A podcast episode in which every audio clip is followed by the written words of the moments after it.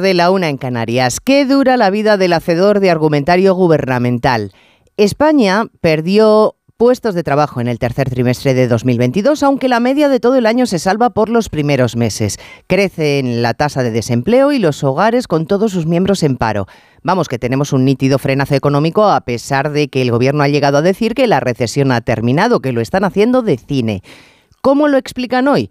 Pues asegurando que no hay cambio de tendencia, que es que la economía está en pausa. Esfuerzo argumental enternecedor.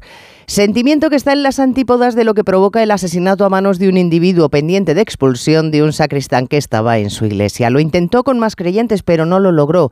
La repulsa es generalizada. Bueno, no, generalizada no.